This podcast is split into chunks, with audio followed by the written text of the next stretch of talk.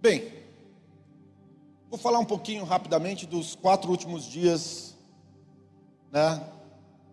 Na verdade, o último dia e o primeiro dia, né? Entre o último dia e o primeiro dia de Jesus sobre a face da terra, deu quatro dias.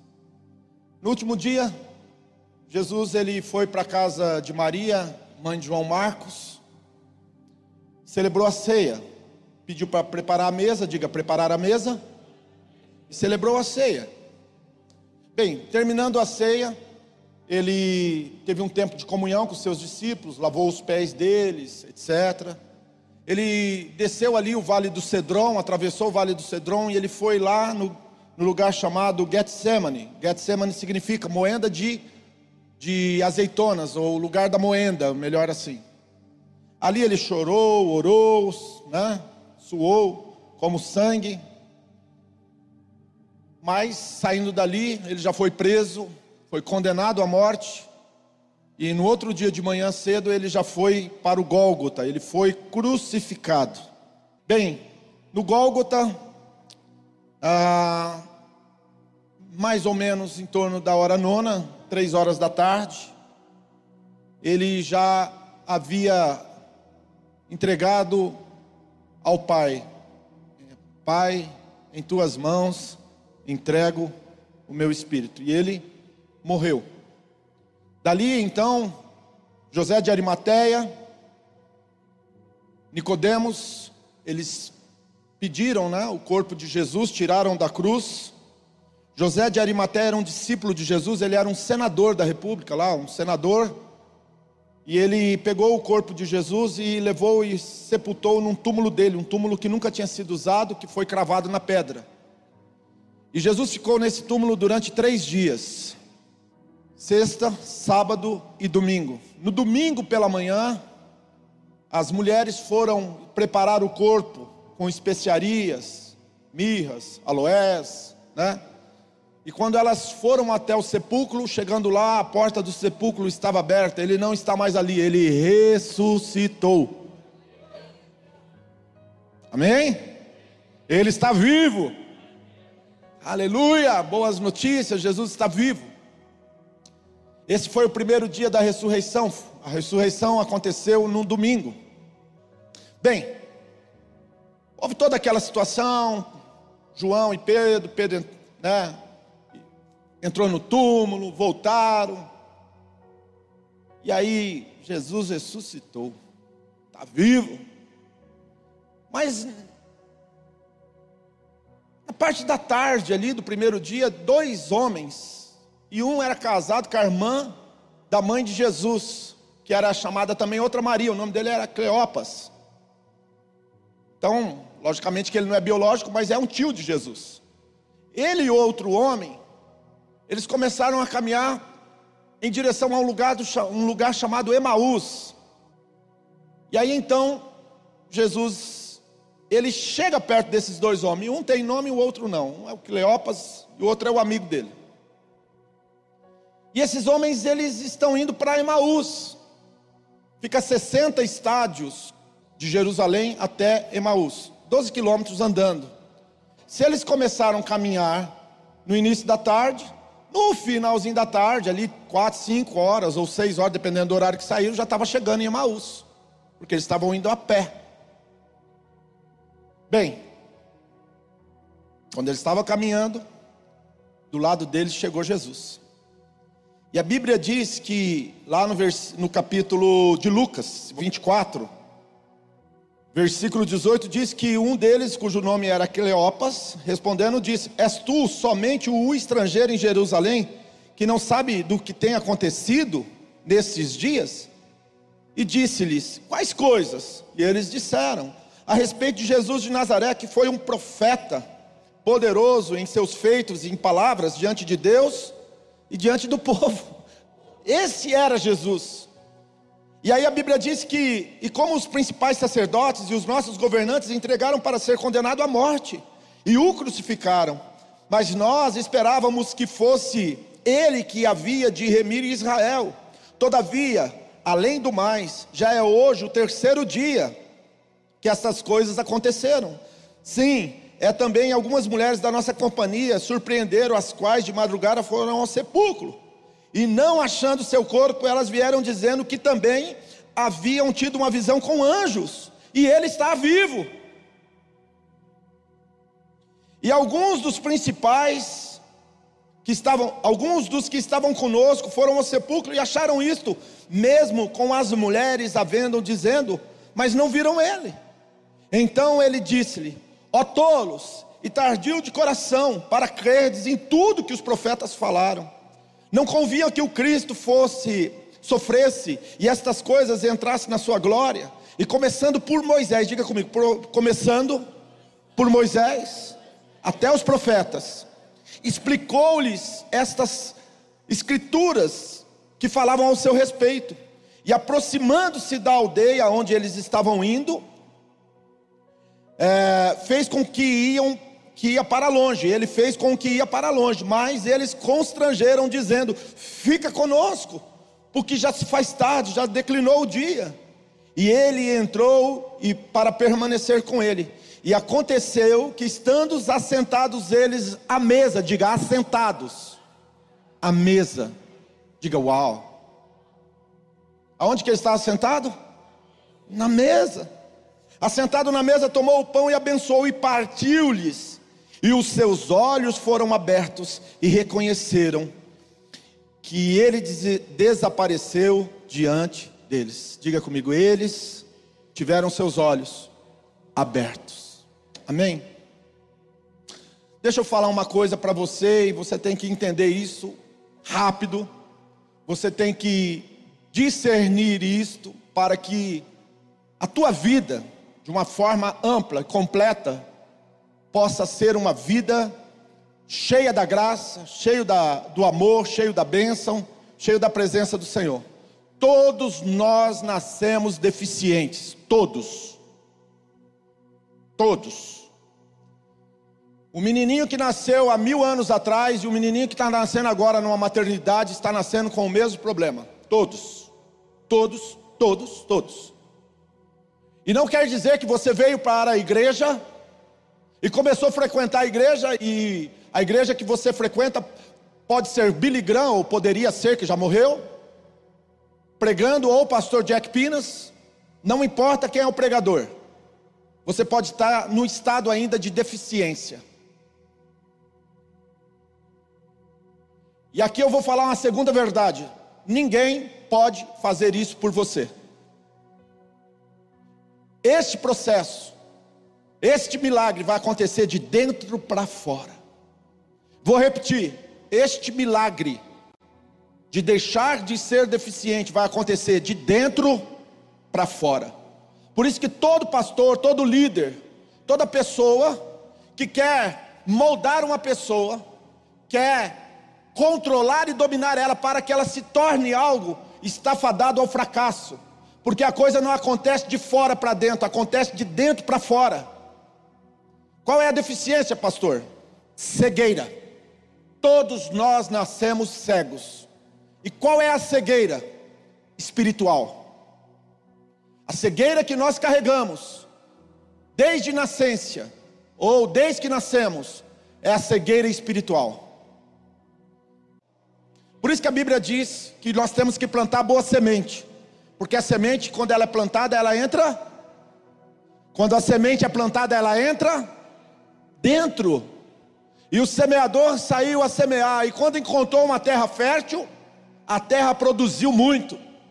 Então, quando você planta uma semente, ainda na, na idade mais tenra de todas, é o melhor momento, é a melhor terra para se plantar, é na vida de crianças. Você não pode deixar de ensinar a criança o caminho que ela deve andar. Diga comigo, de dentro para fora. Olha bem, o cara era da família de Maria, casado com a irmã de Maria. Ele era pai, se eu não me engano, de Tiago Menor, de Simão, e tem mais um, Judas. Se eu não me engano, esse homem, Cleopas, era pai dos primos de Jesus, que inclusive eram discípulos dele. Uau! Esse homem, com certeza, viu de perto todo o ministério de Jesus, todo. Esse homem com certeza viu o momento em que Jesus foi crucificado. Esse homem com certeza estava próximo quando Jesus ressuscitou e as mulheres testemunharam. E os discípulos de Jesus, os apóstolos, confirmaram a ressurreição. Mas eu aprendo uma verdade aqui, eu gostaria que você, por favor, desse muita atenção no que eu vou dizer agora. A experiência do alheio não é a minha. Os olhos do alheio não são os meus olhos, ainda que ajudam, ainda que pode me favorecer, mas os olhos do alheio, as experiências do alheio não são minhas. Cleopas e o, o seu amigo estavam indo para Emaús. Em algumas traduções chama esse lugar de termas. Outros dizem água quente. E tem uma tradução que diz que Emaús significa lugar de conselho. Das três eu preferi, e eu acredito que é um lugar de conselho. Eles estavam caminhando e Jesus colocou do lado. Agora, meu irmão, deixa eu falar uma coisa: não existe melhor evangelista do que Jesus. Jesus, quando ele fala, ele começa dizendo em verdade, verdade, porque ele é a verdade. Ele não está falando daquilo que ele ouviu falar, ele está falando daquilo que ele é. Ele está falando a respeito de si mesmo. Sabe, muita gente não consegue levar ninguém a Jesus, sabe por quê? Porque a pessoa não quer o Jesus que você é. Ah, eu não ganho alma no batismo, não levo ninguém para Jesus já faz anos. Então deixa eu te falar, sabe por quê? Porque as pessoas não estão rejeitando Jesus, estão rejeitando você.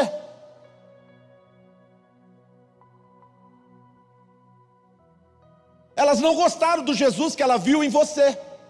Ah, eu não batizo, faz, faz não sei quantos anos não ganho Jesus. Tem alguma coisa que você precisa entender urgente. Existem algumas coisas que nós precisamos aprender rápido. Não podemos ser tardios. Tanto que Jesus, quando olha para eles, fala: Ó oh, Nécios. Nécio é gente sem entendimento, sem discernimento, sem conhecimento, ignorante, tardio. Já era para vocês ter compreendido, vocês não entenderam toda a trajetória do ministério, vocês não compreenderam o momento da, da mesa, da Santa Ceia, vocês não compreenderam o processo da ressurreição, o testemunho das mulheres, o testemunho do, dos apóstolos, vocês não entenderam ainda, vocês ainda são nécios, vocês ainda são tardios de coração.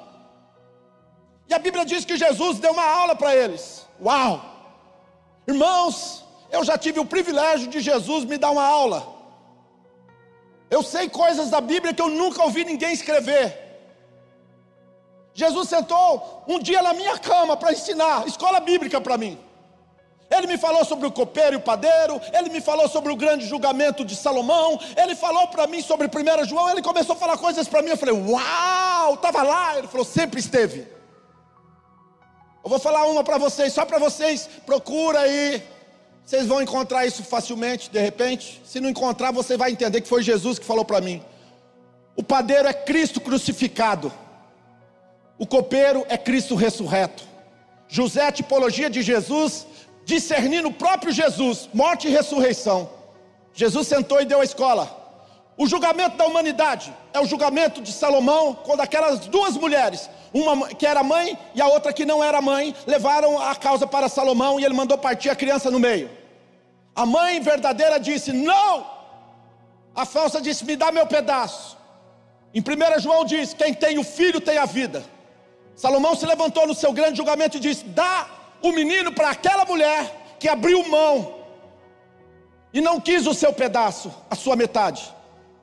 Quem anda na verdade não vive por justiça própria. Quem anda por verdade, conhece Jesus, não tem necessidade de viver provando nada para ninguém. E o julgamento da humanidade é quem tem o filho e quem não tem o filho. Quem tem o filho tem a vida eterna, quem não tem o filho não terá a vida. Foi Jesus que me falou isso. Agora Jesus começa falando mais, ele começou explicando desde Moisés, passando por todos os profetas. Uau, que aula, meu irmão! Que noite, que tarde é essa? A Bíblia diz que o coração deles queimava. Ah, como é gostoso escutar a palavra, o coração queima.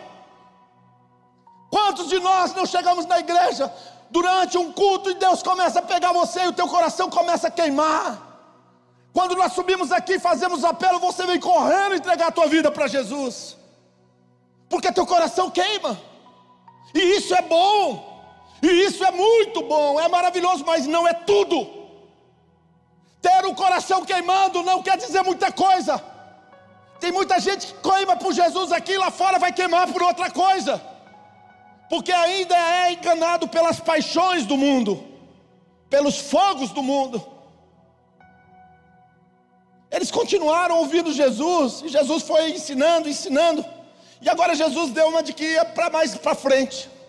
Vou deixar eles em Emaús e vou seguir minha caminhada. Aí o, ô Senhor, vai não, tá tão gostoso, tá que nem Pedro, né? Vamos fazer uma tenda para ti, para Moisés e para Elias lá no Monte da Transfiguração. Não vai não, Jesus, fica conosco. Olha, já está escurecendo. Ele deu, eles deram muitos motivos para Jesus não partir, para não continuar a caminhada. E você sabe o que, que aconteceu? Jesus aceitou o convite. Nessa manhã, eu gostaria de declarar para você: não existe um convite maior e mais lindo do que você convidar Jesus para entrar na tua vida, para entrar na tua casa, para entrar naquele lugar de destino que você está indo, para entrar no teu desígnio. Ainda que muitas vezes nós não estamos vivendo a perfeita vontade e apenas vivendo a vontade permissiva, nós entendemos que o Senhor lá está, porque Jesus não é um religioso. Enquanto a religião ela tem limites, Jesus é uma pessoa e ele vai em tudo, em todos e quaisquer lugar. Ele entra no bordel, ele entra numa casa de show. Ele entra na rave e ele vai lá e busca ele pesca o pecador. No caminho de Emaús, ele vai do lado. Estão saindo de Jerusalém, a cidade de paz. E eles estão indo para Emaús, quem sabe agora sim podemos aplicar o termo termas, lugar de águas quentes, estão tirar, vão tirar uma folga. Mesmo quando você pensa que você está ficando longe de Jesus, tirando folga dele, ele não tira de você. Aleluia. Mesmo quando você quer tirar férias dele, ele não tira férias de você, olha ele lá. E aí eles entram e convidam Jesus para ficar onde? Aonde? Na mesa. Sabe qual é o problema nosso, irmãos? Que a gente excluiu Jesus da mesa. O importante é o que está dentro de mim. Diga comigo, de dentro para fora. Sabe qual é o problema das pessoas? Que a gente está querendo que as pessoas mudem de fora para dentro. Vidas perfeitas, casais perfeitos, líderes perfeitos. Diga comigo assim: utopia. Só tem um lugar onde as coisas acontecem, e é na mesa. E não é qualquer mesa, é na mesa do Senhor e com a família. Eu não, olha, meu irmão, eu não sei como anda o teu ativismo, a tua correria. Mas eu deixo eu falar uma coisa, nisso daí você não pode falar, é simples, diga comigo, é simples.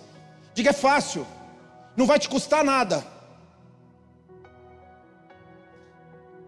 Uma refeição no mínimo. Você, sua mulher, seu filho, sua filha, você e sua mulher, se o marido não tiver você e seus filhos, se o marido estiver e a mulher não estiver, os, o pai e os filhos, senta na mesa e dá graças. Convide Jesus para sentar nela. Porque esse milagre de dentro para fora só acontece quando você convida Jesus para entrar dentro da sua casa e sentar na tua mesa. Esses milagres acontecem quando você convida Jesus para entrar na tua vida e sentar na sua mesa. E essa mesa, logicamente que ela tem muitos aspectos, ela pode ser psicológica, pode ser espiritual, sim, também. Mas eu não acredito numa coisa que é espiritual, que é invisível, que não se materializa no visível. Eu não acredito numa, numa emoção que não se torna numa ação. Por isso que cursos motivacionais dão uma aquecidinha, dá uma melhoradinha, daqui a pouco a pessoa está 10 por hora de novo. Diga comigo, de dentro para fora. De dentro para fora. A Bíblia diz que quando Jesus partiu o pão, eles tiveram seus olhos abertos. Deixa eu te falar uma coisa, meu querido. Sabe quando as pessoas vão ver Jesus em você? Quando você for o homem e a mulher da mesa que parte o pão. Tem que partir o pão. Sabe, nós somos pequenos pedaços do corpo. Juntos, nós formamos o corpo de Cristo. Um é pé, outro é orelha, outro é mão, outro é perna, outro é braço. Não importa a tua função, mas você faz parte do corpo.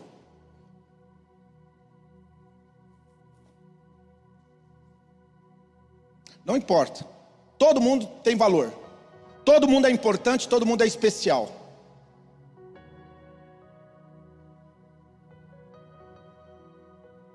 Agora Jesus quer abrir seus olhos. Sabe, eu vou colocar aqui. O que, que acontece quando seus olhos é abertos? Primeiro que você descobre quem, quem é o seu inimigo. Preguei isso daqui quarta-feira. Entra lá no YouTube da igreja, tem uma mensagem. Quem é o seu inimigo? Número dois, quem senta na mesa e tem os seus olhos abertos, agora você descobre quem são seus amigos. Número três, quem senta na mesa e tem os seus olhos abertos, agora enxerga de fato o que é importante na vida. O que é importante na vida. Deixa eu falar para você uma coisa, e aqui, meu querido, eu quero enfatizar esta verdade: o que é de fato importante na vida.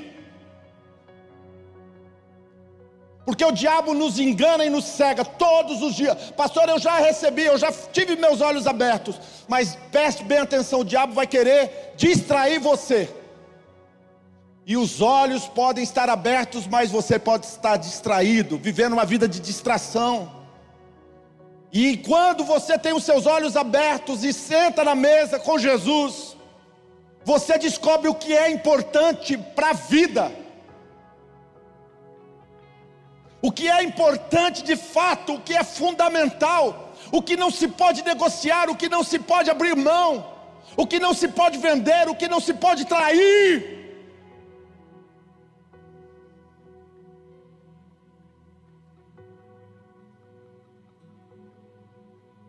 Duas mulheres estavam dentro de uma casa. Uma chamava Marta, a outra chamava Maria. Eu me identifico muito com Marta. Por isso que eu tenho que aprender com Maria todo dia. A Marta estava lá, que nem uma doida. Eu não estou falando para você não cuidar da sua casa, não, tá, irmã? Irmão.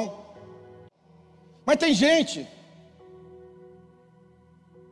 que só vive no ativismo, só vive correndo atrás de coisas que lá na frente você vai descobrir que se tem amém, se não tem amém também.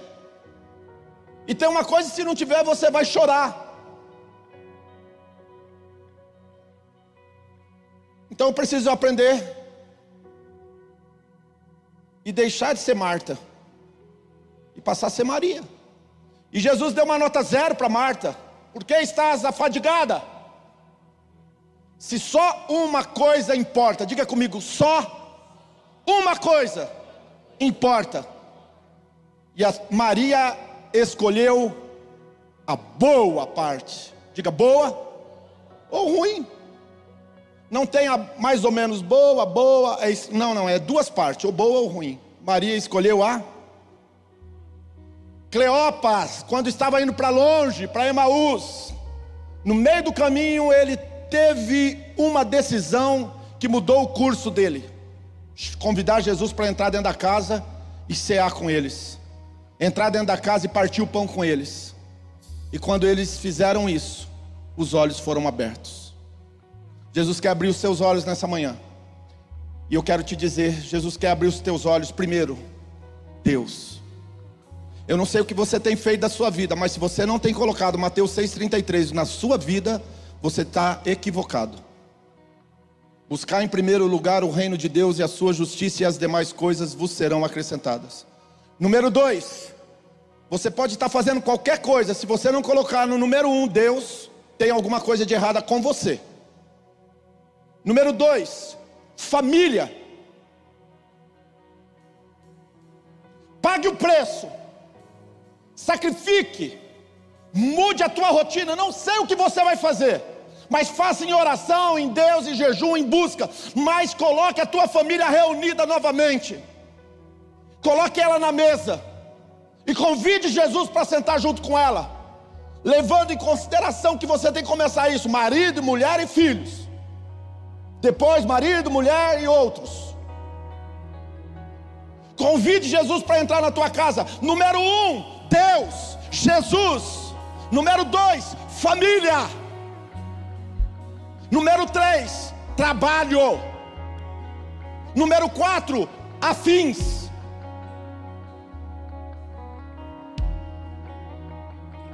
Eles entraram na casa e disseram para Jesus: Fica, Senhor. E Jesus fez o quê? Partiu o pão.